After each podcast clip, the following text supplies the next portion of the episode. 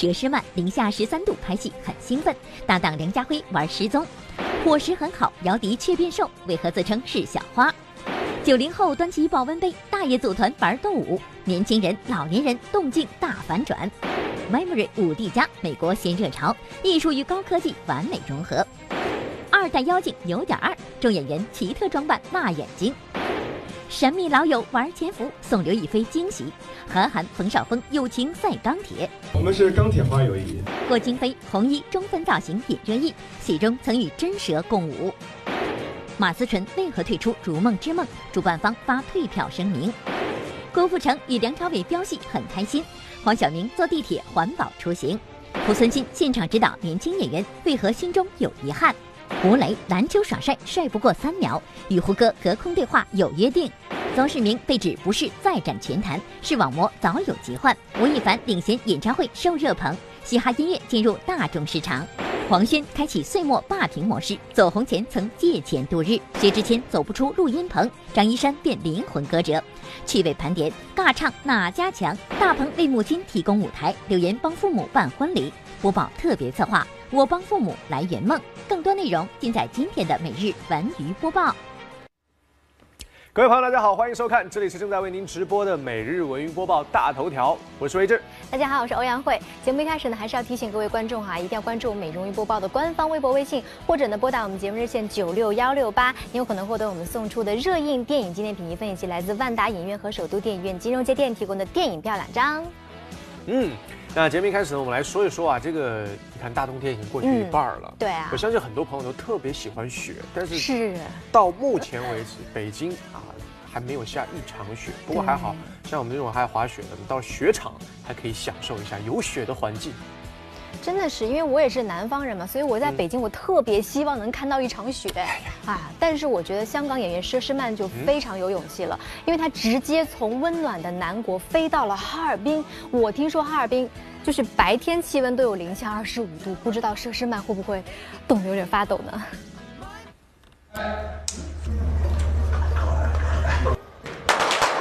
大家好，我是佘诗曼，很开心，我现在在西伯利亚的《西伯利亚风云》的剧组。诗曼姐这次算是一个在剧组里最冷的挑战了吧？是呀，我从来没有去过那么冷的地方拍戏，但是我觉得很开心。下雪，我我非常开心。其实，呃，其中一个目的，我接这部戏就是因为，呃，可以在雪地啊、山上啊拍戏，是我第一次。土生土长的香港人佘诗曼来到冰城哈尔滨拍戏，怎一个冷字了得？要知道，就算在最冷的冬天，香港的温度也有十几度。好在佘诗曼并没有被大东北的严寒吓到，更多的都是第一次见到雪的兴奋。表面看出来就是露着胳膊，但是其实里面是贴了大概，今天少了一点点，今天好像十五个暖包，暖宝宝吧。因为呃前一段日子我们要去山上拍嘛，然后就贴了三十几个，每天都。然后很快就用完了，现在就重新买过一批新的。收工了，又完成人生另一创举，零下十三度雪山拍摄，全靠这三十三个暖宝宝同我并肩作战。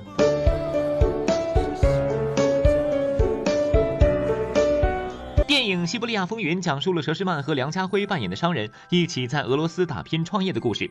探班当天，因为梁家辉在另一处雪山上拍摄，所以让佘诗曼落了单。二人虽然是头回合作，但是佘诗曼却称梁家辉是爱张罗的老大哥。哎呀！别丢了刀子满足你们要求啦，因为你们要满足认真拍戏啊。好了，下面来说一说由张家瑞执导、姚笛、宋宁峰领衔主演的电影《又见红叶》呢。啊，目前在这个重庆的拍摄已接近尾声。我们赶到现场的时候呢，又见到了久未露面的姚笛。嗯，那我们记者看到姚笛的时候就发现，哇，她真的是瘦了很多啊。嗯，然后就问他原因了，姚笛你怎么瘦了呀？结果姚笛的回答竟然是剧组伙食太好了啊！哇，太好了，怎么会瘦呢？来听听看。开始，开始。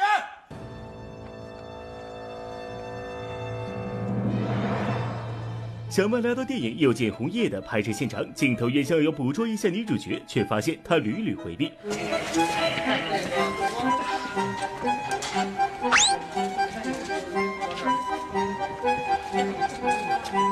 没错，镜头前身形消瘦的女主角正是姚笛。近几年，姚笛一直处于半停工状态，在面对媒体镜头，她似乎有些不自信。而经过主办方多次协调之后，姚笛终于同意接受采访。消瘦了不少，是因为剧组伙食不太好吗？其实剧组伙食太好了，我都没敢吃，所以就瘦了。是因为角色的关系吗？呃，也没有，因为这个戏，我们就是去的地方都比较艰苦，坐船啊，坐车啊，非常折腾，每天睡觉时间非常少。可能是休息的时间比较少吧。在电影《又见红叶》中，姚笛一人分饰跨越年代的两个角色。在以往她出演的影视剧中，姚笛大多以纯真甜美的形象示人。此次两个角色的跨越，对于她来说无疑是一种新的挑战。因为老演一种的话，自己演的也有点演不动了，嗯，有点累演的。你可能很难去在同样的一个状态下，你演出七八种的样子来，就是很难。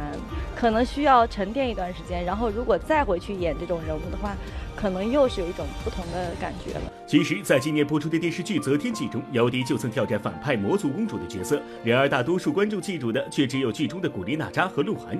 如今，也是缺年轻演员层出不穷。作为曾经炙手可热的小花，如今的姚笛又会对自己如何定位呢？啊，我也是小花呀。你也是小花，但是现在小花说的太多，会不会有压力？啊。不同的花嘛，世界那么大。下面跟大家来聊一个话题啊，也不知道从什么时候开始，这个流行趋势也有一个大反转哦，就是现在有很多这个九零后啊，哎，你看知道吗？没事就开始拿出这个保温杯，开始特别注重保养。然后现在有很多那个大爷大妈呢，哎，疯狂的运动起来了，有的人还去蹦个迪呀，对吧？去玩，是吧？但是呢，我蹦迪有点夸张哈，大爷大妈真的是行了，无所不能的。大爷大妈他们就是其实是就可以这么说，没有他们不敢参与这个项目，无论是跳广场舞啊，还是这个就是翻单杠啊等等的。来看一下，要说现在啊，有这么一批九零后人群，他们保温杯从不离手，啤酒配枸杞，可乐配党参，熬最深的夜，敷最贵的面膜。他们一边孜孜不倦折腾，一边勤勤恳恳养生。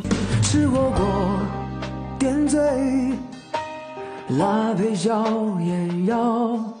熬完夜，还做眼保健操，要养生，决名字，当成温可乐一泡，老晚辈会陪我慢慢变老。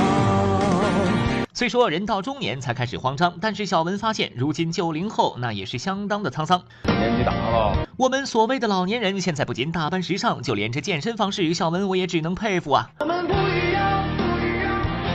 昨天沈腾就转发了一条这样的微博视频，只见两位大爷在疯狂的比拼踢毽子，身手矫健，动作灵活，而且配合也是相当的棒。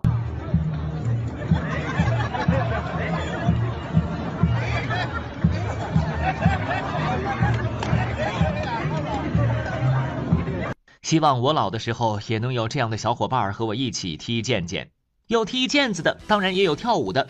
您看看下边这仨斗舞的大爷，虽然这斗舞动作不是非常激烈，但是为了这气氛，小文也要鼓掌叫好。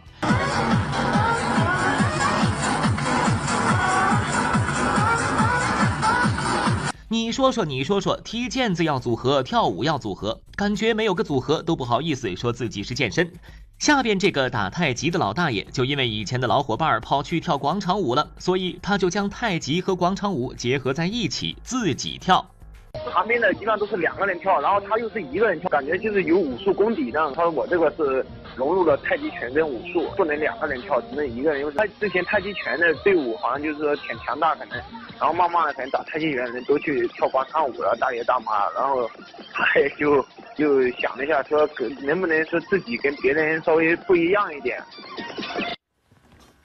如今啊，很多这个中国的传统文化还有艺术形式呢，是越来越受到全世界朋友们的喜爱。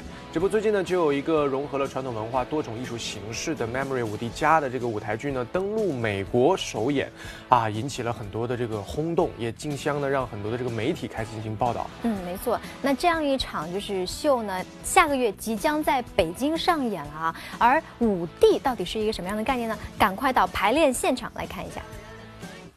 哎，你看。这一月初北展有这么一个传统文化的秀，叫《麦麦五 D 加》，你要不要跟我去看看？传统文化，现在年轻人谁还？这个是五 D 模式的，你看人介绍，不仅有普通电影的这种视听体验，还结合了嗅觉和触觉的这种特技，生活中的风雨雷电，咱们在剧场里都能感应得到的。现在很多年轻人都有关注。由于对传统文化艺术认识的缺乏，相当一部分年轻观众提起这个话题似乎都不太感冒。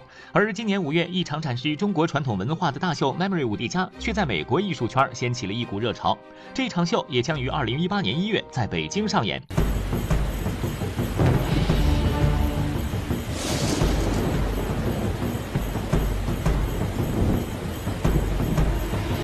Memory 五 D 家以黑白精灵与花神姑娘三位主人公之间发生的爱恨纠葛为故事主线，不仅有皮影戏、杂技、呼麦、蒙古族长调等演出形式，还挖掘了几近失传的乐器表演。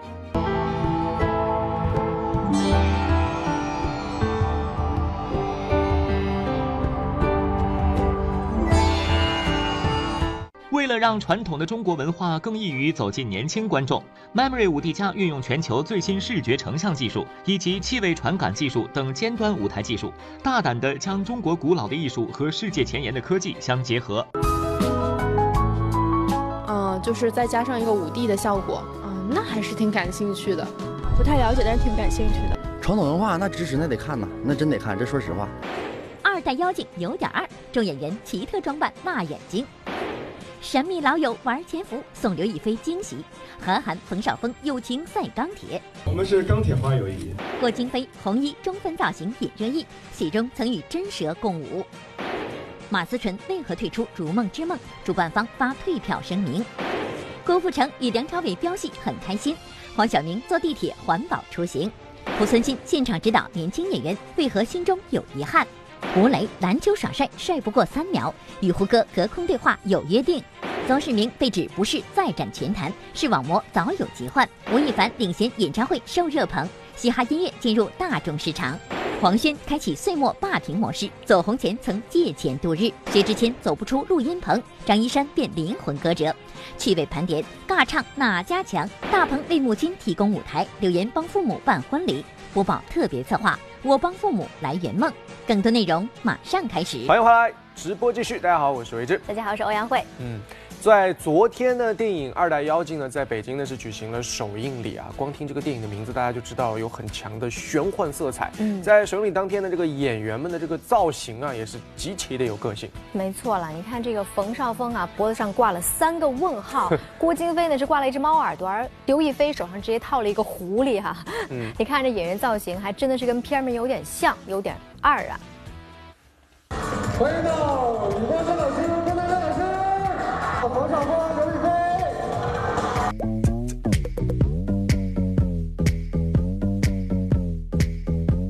大家好，我是呃什么来着？冯绍峰。大家好，我是刘亦菲。大家好，我是王源和杨洋。大家好，我是李光洁。瞧瞧这一个个造型奇特的演员们，看着小文我实在是有些辣眼睛。就他跑的时候真的很像哈士奇，可能弄错了，我是一只哈士奇。我这显而易见啊，翅膀啊啊，鸡翅膀。对，大家是烤鸡翅，就是这是没拔毛的烤鸡翅啊。这就是一只猫，对，挺无聊的，真的挺无聊的，这个。来，双峰哥，你这一个问号是怎么回事？这是，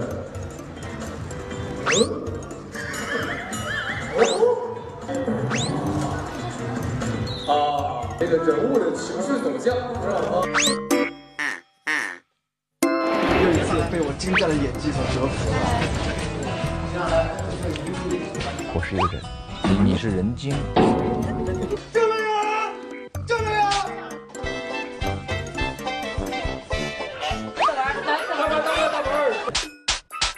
道是不是还没有从剧中的角色里走出来，这台上的郭京飞也是连连与冯绍峰这个情敌一比高低。哎哎哎，别怪小文我没提醒你，我说郭老弟，难不成你在剧中受的苦都忘了？哎，我出场。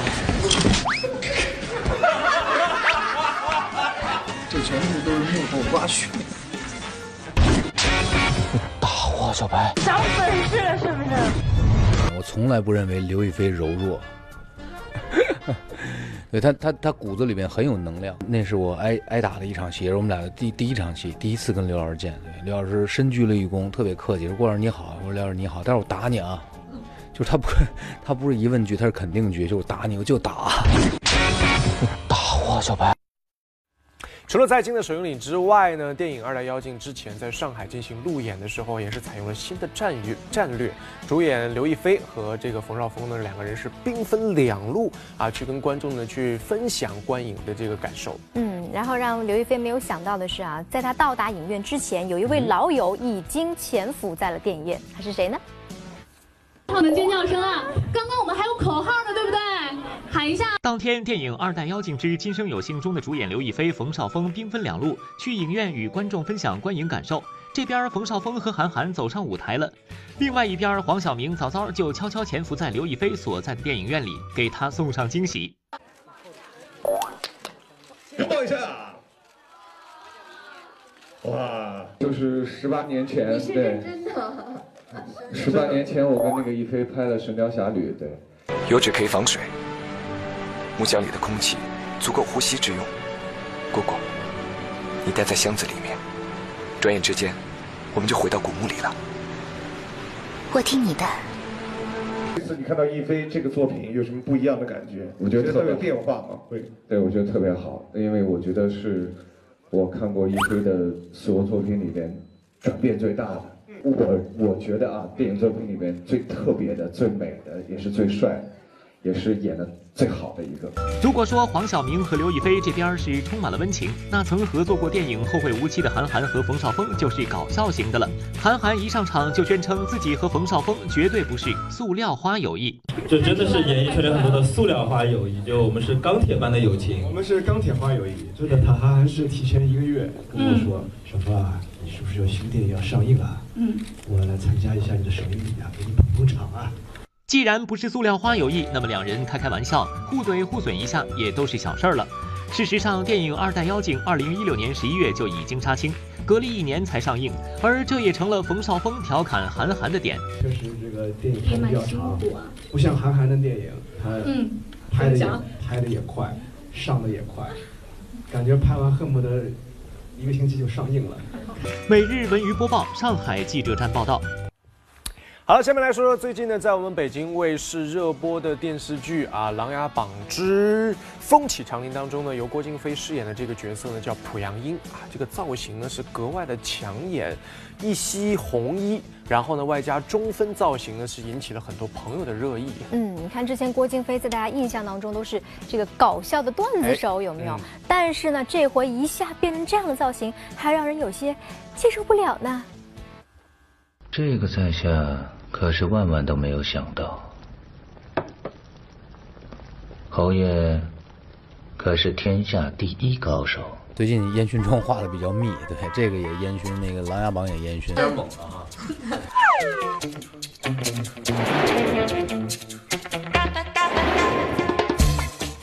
这造型辣眼睛，我得好好消化一下，简直像是会拿出毒苹果的老巫婆，莫名的害怕。《琅琊榜之风起长林》自开播以来一直备受观众瞩目，除了对演员们演技在线的频频叫好之外，郭京飞在剧中扮演的濮阳英一角也意外成为了不少观众关注的焦点。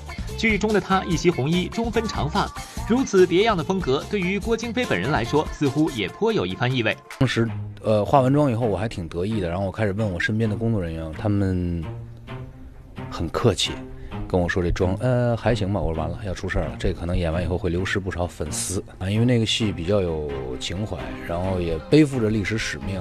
我觉得，我觉得我的那个造型还是蛮吻合那个戏的气质。太子玉体不安，乃是时政与风邪交感而至，太医们治病，在下驱邪，两相补益，方有疗效。上师一向谦逊，从不独自居功。谬赞。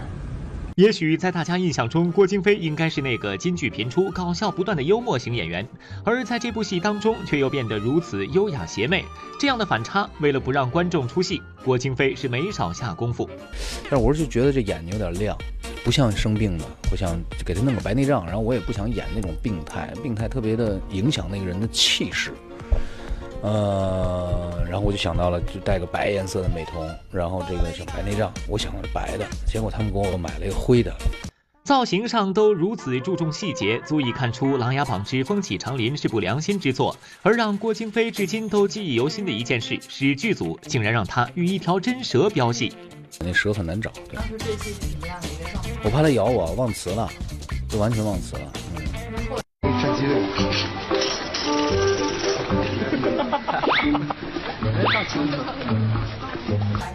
没有，我想的是咬就咬吧，反正他也咬不死我。他之前咬过道具，看道具活蹦乱跳。欢迎回来，直播继续。大家好，我是维志。大家好，我是欧阳慧。今年呢，有一档很火的节目，相信很多朋友都看过，那就是《朗读者》。嗯通过这档节目呢，有很多朋友呢更加喜爱上了董卿，因为她。端庄大气的外形，因为她这个丰富深刻的内涵，都是加深了对她喜爱的印象。嗯，没错。不过最近董卿她在成都签售的时候呢，却说自己是被焦虑困扰，经常半夜睡不着觉哈，不知道出现什么事情了。我们赶紧进一段视频来看一下。我是一个比较内心比较容易惶恐的焦虑的人，所以我经常处在一个惶恐的焦虑当中，就是没看不出来而已。人要是在一个比较已经是比较好的基础上，呃，比较高的起点再去更多的挑战，再去提升的话，一定是更难度。对，这个难度可能就会让我依然会睡不着，吃不好，每每每会三四点钟惊醒，或者五六点惊醒，就会会想一些事。相信很多朋友听了他这番话之后啊，也开始为董卿开始有焦虑了。对，因为其实我们只看到了他作为主持人光鲜的一面。呃，殊不知啊，就比方说他在《朗读者》这个节目的 过程制作过程当中，在后期的时候，天天都是熬到三四点，在筹备期的时候，更是一宿一宿的不睡去策划。其实电视工作者很多的时候都是这样。没错，你看我印象特别深刻的是，他有几次就是。跪地去采访我国著名翻译家许渊冲老先生，这个画面真的是让人非常印象深刻。不过我们在这里也想对董卿姐说哈，工作虽然重要，但是还是要调整工作与生活之间的关系，毕竟开心才是最重要的嘛。好的，来看下面的消息，由赖声川执导、许晴、胡歌和马思纯主演的话剧《如梦之梦》在北京这个一经开票啊，就被观众把这个票一抢而空啊。不过最近呢，这个主办方却发出了。退票的声明。嗯，后来我们了解到，这个主办方之所以是退票，是因为主演之一的马思纯因为事故不能再出演了。所以马思纯到底是遭遇了什么样的事情呢？一起来了解一下。赖声川剧场史诗《如梦之梦》北京保利剧院站，由于演员变更，马思纯产生少量余票。马思纯退出话剧《如梦之梦》的演出。前不久，《如梦之梦》刚在北京举行了五周年纪念活动，胡歌、许晴等主演都到场助阵，马思纯却没有现身。几天之后，主办方发出了一份公告，《如梦之梦》二零一七北京站演员调整公告。由于本剧演员马思纯在剧中饰演医生 B 一角，近日因意外事故腿部受伤，无法完成此次演出，将由演员孔燕代替马思纯出演。如有观众因此决定退票，请到原购票地进行退票事宜。之梦还有票吗？非常抱歉，这个《如梦之梦》的票目前是已经卖完了。之前是不是有一个退票的情况？有吗？会不会有余票之类的？对，之前的话是由于这个演员有一点变动，这个也是可以退票的，如果申请的话。呃，但是现在的话，目前这个票价上面是已经卖完了。剧方称，马思纯由于腿部受伤，临时缺席了《如梦之梦》的演出。而眼下除了舞台剧，马思纯还在拍摄新剧《橙红年代》。那么她的伤情究竟如何呢？播报记者也联系到了马思纯身边的工作人员，了解情况。受伤是之前拍戏的时候一场打戏。我不小心扭到了脚，确实因为话剧时间太长，然后保证就是舞台的效果啊，是怕你那个戏还有穿高跟鞋，加不加八个小时，确实挺挺困难的。我们也不太想说这个事情，但确实是因为演不了了，所以必须得发个声明，对这个话剧对观众负责嘛。哎呦，这位先生是又见面了啊？由赖声川执导的舞台剧《如梦之梦》整场演出长达八个小时，汇集了许晴、胡歌等三十几位实力派演员，演员服装多达三百多套，舞台包含八个方位，因此被称为剧场史诗。二零一六年，马思纯首次加盟了该剧，能够有这次演出的机会，他也是非常珍惜。很久的缘分了，之前是看胡歌演，对，那个时候我是坐在台下，他给我的票，然后我来看演。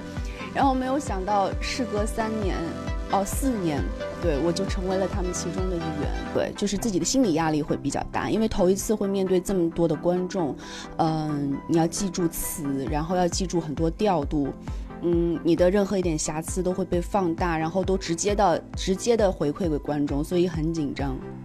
好，下面来说一说郭富城啊，今年他还真的是非常的忙碌，这不最近呢有两部新的电影作品，这两部电影当中呢与他搭档的演员都是他期盼已久的搭档。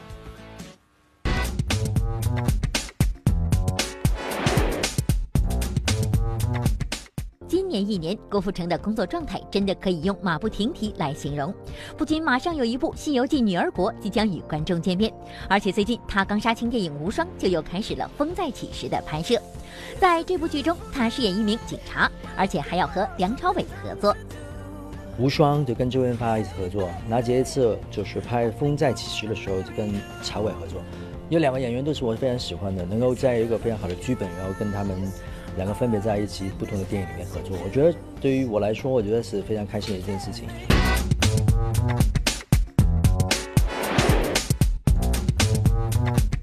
最近，某脑力竞技节目与电影《唐人街探案二》共同在南京召开了新闻发布会。不过，一个是综艺节目，一个是电影，为什么二者会在一起开发布会呢？原来，陈思诚在电影中神探的人物原型，竟然是来自于这一档节目。参照了很多这呃这些选手的一些特质，然后借鉴吧，来来来来进行这一次创作。City trip to America.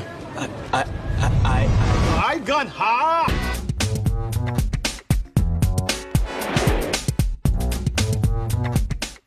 最近有网友在网上晒出了一组坐地铁时偶遇黄晓明的照片。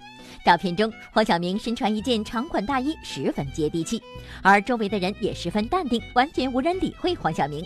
于是有网友调侃：“这就是传说中的越过山丘却无人等候吧？”绿色出行值得点赞哦，黄晓明很接地气呀。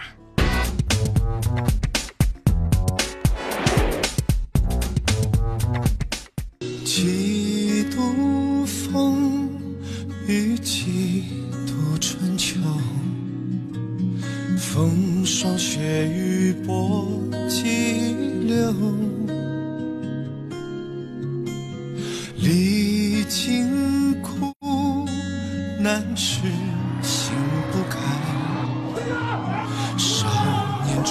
壮志。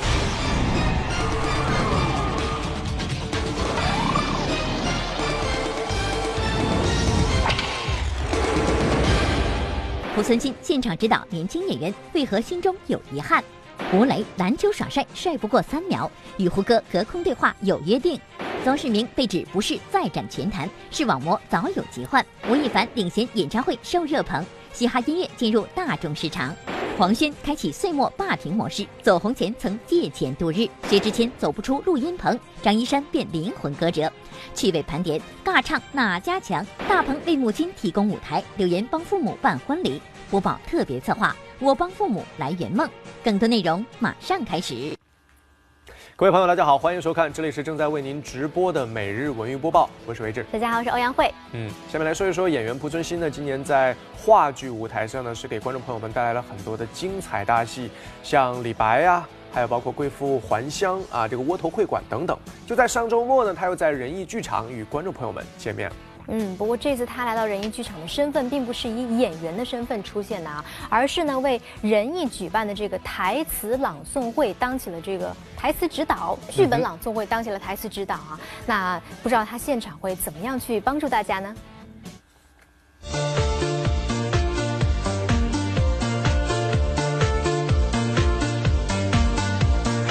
这么多人等待进场，难道仁义又有什么大戏将要上演了吗？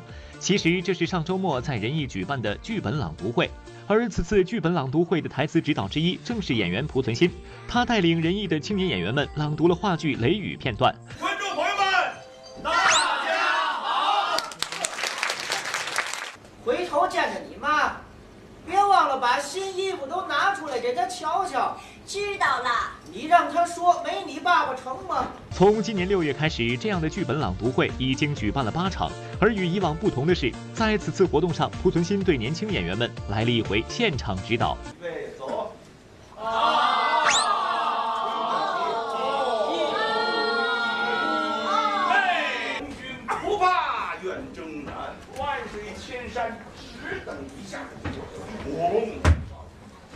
剧本朗读其实是通过这个方式，我们在最基本的在基本功上再去想。他们先完成基本功了，所以为什么一开始呼吸要让让让热场一下子，他心里头要有传递给观众，但是一自己一紧张呢，声音就小了。不是每一个演员的嗓子条件都那么好。今天我感觉非常特殊，因为是濮存昕老师，他给我们呃，就是有一个现场对演员的指导的一个过程，所以觉得感觉特别好。今天跟以前都不一样。呃，我是第一次参加这种活动，就感觉还是蛮不错的，就那种感觉就是就是像在学校，像在私私底下就给他们指导一样。我们演完蔡文姬，演的那个什么呀，应该是不怎么样的。殷若成第一个站起来给我们鼓掌。仁义的老前辈们都在那站起来鼓掌，我们也到这个岁数了。我们站起来给年轻人鼓掌的时候，我们想到的是他三年以后会怎么样，我能帮他们。二零一七年，已经六十四岁的濮存昕为观众们奉献了由他主演的九部大戏，绝对是话剧舞台上的高产演员。李白迎来了两百场演出，贵妇还乡深受欢迎，窝头会馆一票难求。我有一事儿没闹明白，我死不瞑目啊！你你让我把话说出来成吗？今年每部作品都有进步，包括《贵妇还乡》，完全改变节奏。因为李白已经演了三近三十年，我还有进步，就是我掌控自己的能力更强了。不过，即便是收获如此丰厚的一年，在濮存昕的心里，却仍旧还有一个遗憾。我们一直面临着困境，封顶的，一场戏一千块钱，这些大演员们真的回不来吗？很现实，外面是上千万的酬劳，这边是一千块钱一晚上，所以说这个在观众得谅解。我们希望，希望他们尽可能多的演演出好的演出。十八岁啊，对于所有人来说都是一个重要的人生的节点。嗯，没错。哎呀，想到了我，也就是在前年吧。过去十八岁都已经好几年了，你不要笑啊。其实跨越十八岁呢，就意味着要承担更多的人生的责任啊。最近呢，吴磊就迎来了他的十八岁成人礼。嗯，因为吴磊对这次成人礼也是特别特别的重视，所以他真的是做了很多准备。这次竟然还用上了全息影像技术，一起来看一看。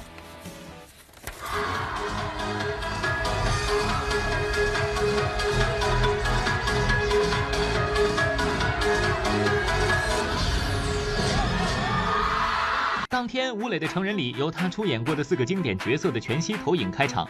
活泼可爱的哪吒，呆萌纯真的飞流，率性开朗的胡一峰，热血恣意的萧炎，唤起了现场观众对吴磊作品的回忆。既能帅气的武打，还能来段篮球秀。只不过这一段篮球耍帅可是帅不过三秒啊！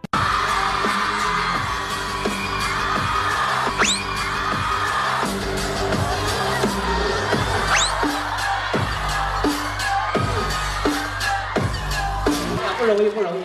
哎呀，太不容易了，太不容易了！玩脱了，玩脱了！不会啊，刚才那个球飞出去的时候，我们都觉得很帅，是不是？这吴磊，吴磊怎样，你们都觉得很帅，是不是？哎，太尴尬，太尴尬了！下下一趴弥补回来。希望呈现完美状态的吴磊，当天还献出了自己吉他弹唱首秀。要知道，此前在某节目上献唱，吴磊是这样的。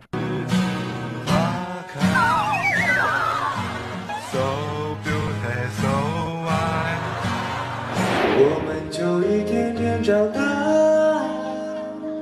四季过老，梧桐发芽，沙堆里有宝藏海发，长板凳搭起一个家。在影视圈闯荡多年，吴磊学习了不少技能，当然也收获了很多朋友。胡歌就是其中一位。早在吴磊六岁的时候，二人就合作了电视剧《少年杨家将》，那场经典的合影至今还为人津津乐道。活动当天，胡歌、吴磊就来了一次隔空对话。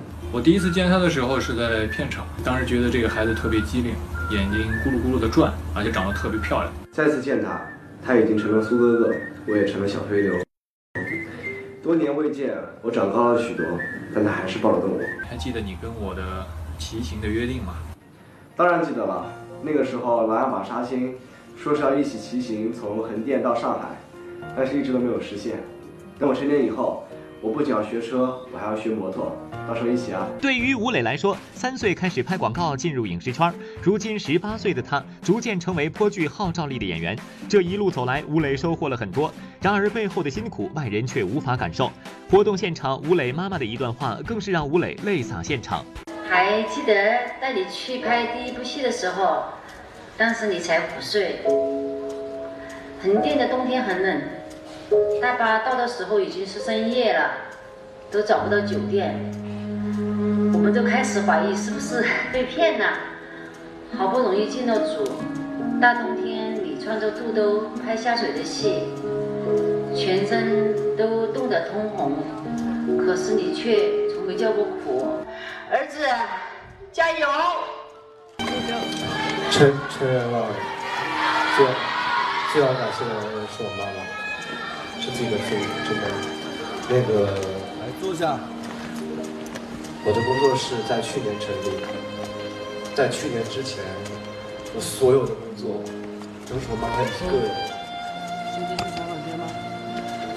一个人带着我走完了去去了。每日文娱播报，上海记者站报道。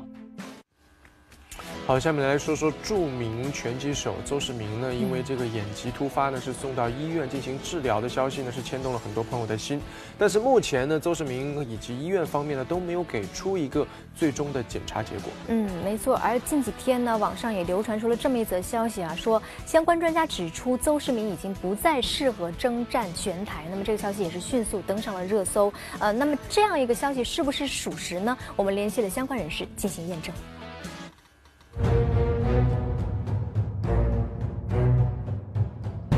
上周三刚在北京参加完劳伦斯颁奖典礼，周四回到上海的邹市明突发眼睛不适。在网友拍摄的照片中，邹市明走路似乎要靠妻子冉莹莹帮忙。而最近几天，邹市明不适合再从事拳击运动的说法上了热搜榜。播报记者也联系到了发表此观点的相关人士。难道邹市明的眼睛真的影响到了他的职业生涯吗？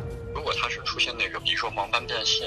如果说那个是视神经萎缩，或者说是其他的一些那个，呃，原因导致他那个是不可恢复的话，那你想两个眼睛度数差那么多的情况下，一是接近于残疾标准的话，那他在从事拳击这个项目的话，呃，本身来说也不合适。呃，但是具体的那个视力检查的结果说还有待进一步检查，所以现在还没有明确他的那个眼睛的一个诊断。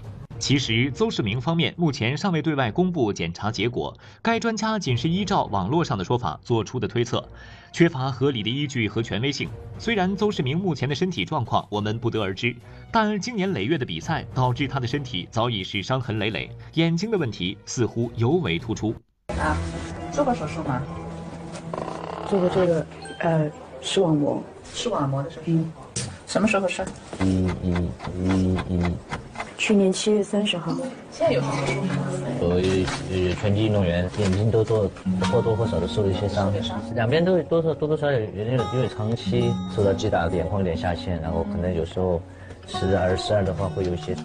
我上次美国他说的是六根神经有一根神经好像是说脱脱掉了，所以致使他有个眼珠子看的时候就是不对称。其实，在二零一四年，邹市明就被发现左眼视网膜有个洞。但他却并没有因此停下脚步。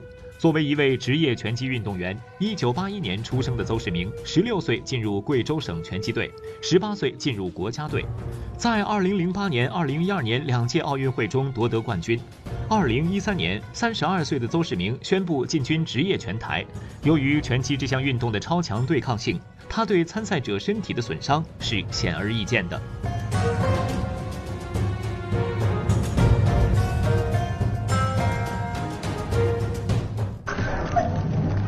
哎，这模糊了。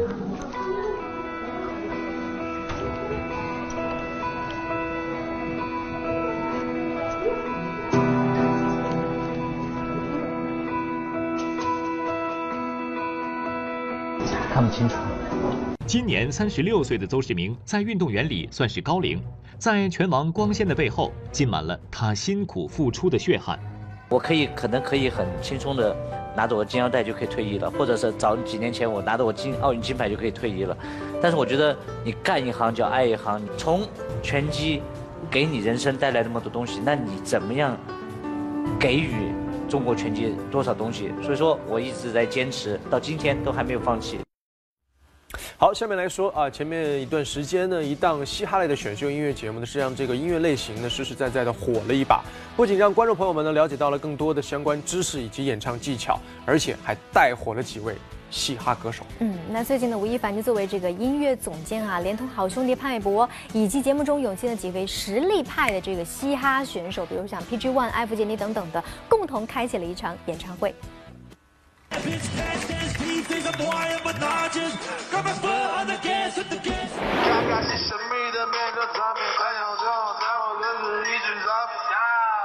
我知道我有种儿持续在不要。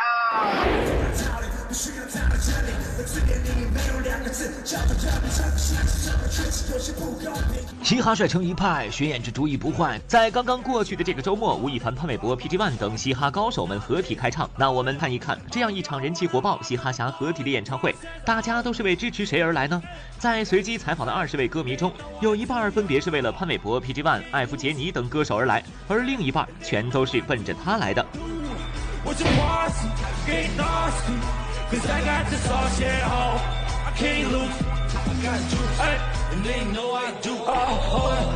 在看谁来着？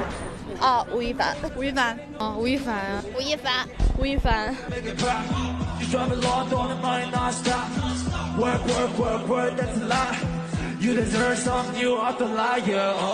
虽然以上只是我们在时间紧、任务重的情况下做出的小观察，但从一方面也能说明，正因为有了吴亦凡、潘玮柏这些已经成名歌手的加持，才让这场演唱会显得人气更高。而另一方面，我们也能看到，由于一档节目而大火的嘻哈音乐正在向中国主流音乐市场靠近，歌迷本身对这种音乐类型也是相当的包容跟支持。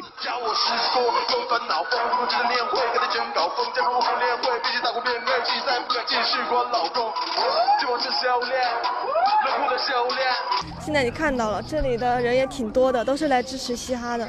嗯，在国外是一个比较主流一点的，然后中国，然后凡凡不是也说他想成为中西方的桥梁？分人群吧，就是说年轻人可能肯定是接受更快一些。运动时候适合听，对，这种其实根据时间的推移吧，大家应该会慢慢接受这一点。黄轩开启岁末霸屏模式，走红前曾借钱度日，薛之谦走不出录音棚，张一山变灵魂歌者。趣味盘点，尬唱哪家强？大鹏为母亲提供舞台，柳岩帮父母办婚礼。播报特别策划，我帮父母来圆梦。更多内容马上开始。欢迎回来，直播继续。大家好，我是维志。大家好，我是欧阳慧。嗯，细心的朋友一定发现了，十二月简直就是黄轩的霸屏月。嗯，《华猫妖传》，还有包括啊《妖猫传》，还有包括呃《海上牧云记》。对对对，都在热映。但是很多人就在想了，为什么就偏偏是黄轩能获得这么多知名导演的青睐？为什么都是他当男主角？哎，他到底有什么特别之处呢？一起来看一看。上次的午夜梦，我也看见了他，所以我要做一件连李隆基都做不到的事，再会。当局者明知是戏，却下不来台；旁观者心中暗笑，却盼着登场。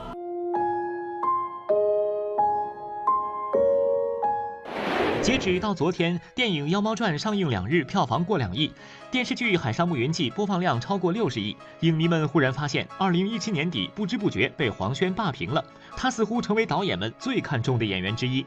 我觉得黄轩，和他的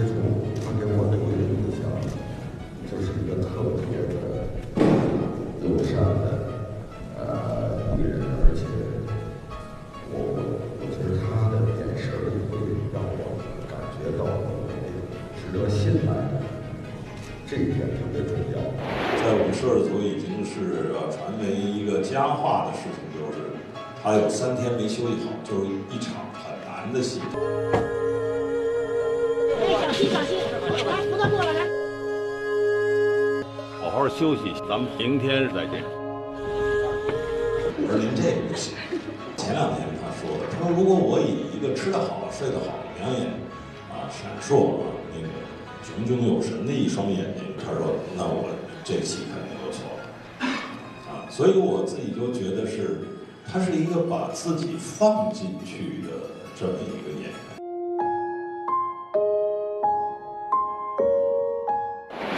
陈凯歌评价黄轩演戏未戏疯魔，冯小刚直接说十二月就是黄轩月。有人说黄轩资源逆天，有人说黄轩运气爆棚，但其实黄轩这条成名之路已经走了十年，在很长一段时间里，并没有什么片约的他，甚至过着借钱度日的生活。年之前我都是借着钱在生活的，嗯，当时也是嗯，毕了业，没有什么收入来源，然后一年拍一两部。很小制作的艺术电影，嗯，一部电影就才几千块钱，嗯，根本就不能支撑你在北京的生活。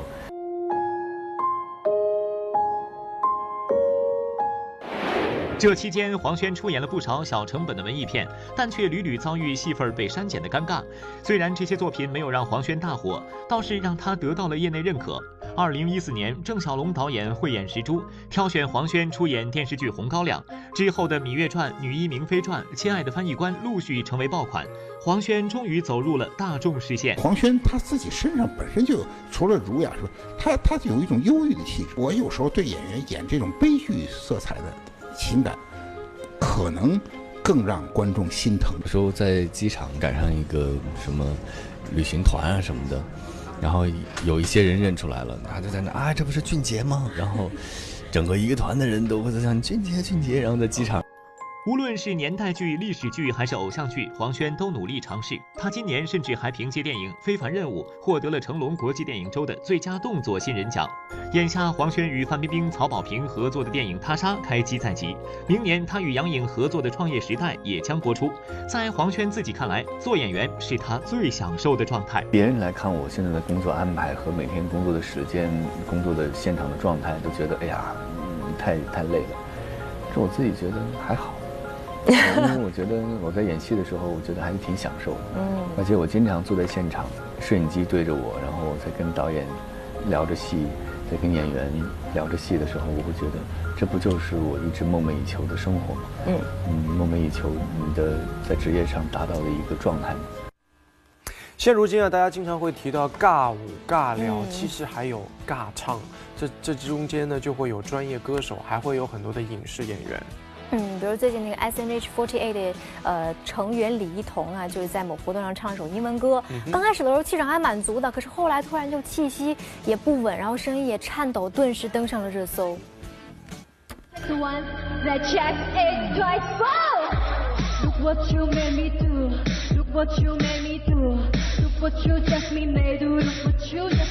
啊，停停停！这歌要是让原唱听了，估计要打人。咱暂且不论这歌的调子在哪儿，光李一桐的英语发音就让人相当尴尬呀。作为二十二岁的女团成员，这英语发音是怎么学的呢？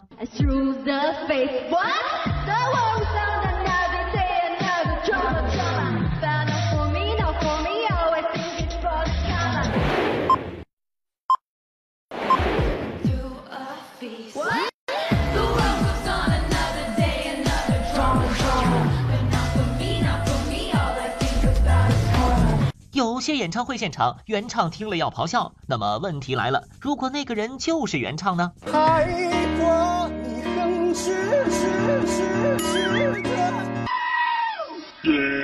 给你一张薛之谦的唱片，听听他在棚里的录音。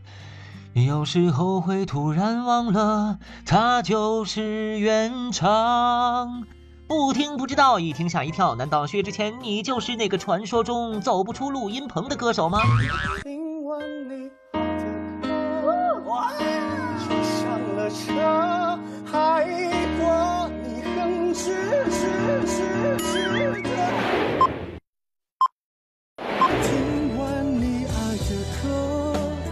就上了车，爱我就说薛之谦，你能不能认真的写歌啊？在录音棚里录歌。而不去现场唱歌了，因为你唱的实在是太难听了。你的愿望不是让世界和平吗？但是你现场唱每一次都是车祸。你说这专业歌手都破音了，张一山作为业余选手唱歌跑跑调，似乎也就可以理解了。对唱歌有着执念的张一山是随时都要唱，拍戏休息时间都在唱。不敢打给你。找不到原因。我说张一山，你怕是被表演事业耽误了的灵魂歌手吧？好，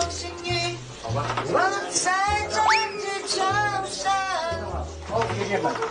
要不行就别插了，为了登场钱嘛。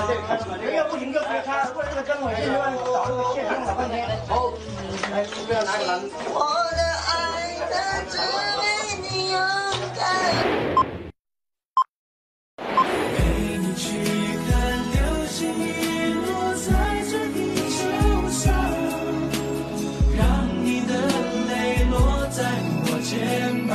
除了张一山，还有一位被模特事业耽误的跑调歌手纪凌尘。可怕的是，这位歌手竟然对自己的歌声有着莫名的自信。你觉得我的嗓音上课还可以吗？我觉得我可以去去当个歌手，当个歌手。走过渐渐熟悉的街头，十年之后，策马斑马斑马，你就像烟火的美丽。那片小城让我想起我的那些花。这什么玩意儿？那些花儿啊，是怎么了？跑了很大吗？你不是跑了，你是根本没在调上，你不是跑。那怎么办呢？天天、天天唱，你就放弃吧，你就好好做你的超模挺好。嗨，直播继续，大家好，我是维志。大家好，我是欧阳慧。嗯，在影视圈呢，其实有不少的孝子啊，像谢娜啊、柳岩啊，还有胡军啊，等等等等。嗯，而为了让他们自己的父母开心啊，他们用了各种方式帮父母圆梦。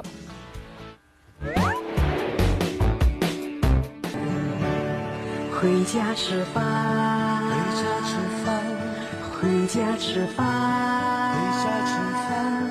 当过导演、拍过戏、出过书，大鹏也称得上是多才多艺。没想到大鹏母亲唱起歌来也毫不逊色。回家吃饭，回家吃饭，回家吃饭，回家吃饭。其实大鹏母亲本就是一个评剧演员，渴望站在舞台上表演。孝顺的大鹏也利用职务之便，让母亲登上舞台，圆了母亲的舞台梦。他自己还是很有呃表演的欲望 的啊，因为他以前是演员，后来因为他生病，然后呢就很少登台表演了啊。但是现在我因为从事这个工作的关系，所以有一点儿呃，我们两个呃有一点儿呃小的小的默契，就是一些小的边边角角的小角色让他出现一下，别人是不知道的啊。之前我带他上过一些晚会啊。儿子，啊，这是你愿意吃的土豆丝儿，这是妈妈给你做的打卤面，你最愿意吃的。我都吃了，嗯。大鹏有一个想唱歌的妈妈，而李易峰有一个想演戏的妈妈。李易峰曾自导自演一个小短片，并借此机会邀请了自己的妈妈出演，满足妈妈当演员的心愿。没想到李易峰的妈妈竟是个有颜值的实力派。严肃。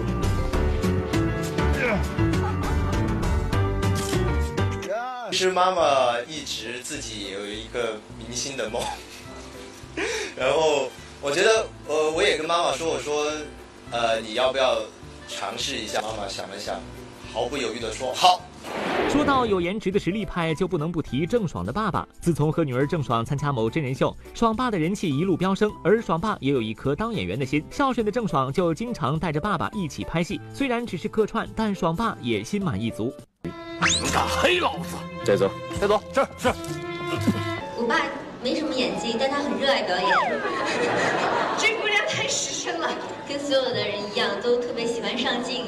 上镜来对他们说是很幸福的事情。自编房那好啊，那我也我也见过你爸，你爸长得那么帅，不当演员糟践了，那就来吧，正好有一个角色还没有定呢。都说女儿是妈妈的小棉袄，一向孝顺的柳岩就在北京卫视播出的真人秀《但愿人长久》中，瞒着自己的母亲，替父母补上迟到多年的结婚典礼。她人生当中应该是第一次享受这样一个当公主的过程，以前就是一直当妈的过程，太辛苦了。我真的今天一点都不知道，全部被蒙在鼓里。她真的是我妈妈的小棉袄。美丽的杨邦美女士，英俊的朱学祥先生，恭喜你们走入了幸福婚姻的第四十一个年头。其实不仅是女儿贴心，一向男子气十足的胡军对父母也是十分贴心。在父母金婚之际，亲自替父母操办起了金婚家宴。年过七旬的胡宝善、王一满心中满是感谢和幸福。亲戚们、孩子们、老人们、长辈们大家晚上好好心里非常的忐忑啊非常高兴这个大家一起参加我父亲吴宝善母亲王一满的婚礼不是金婚庆典非常感谢我的六个孩子的孝心希望在座的每个同志都有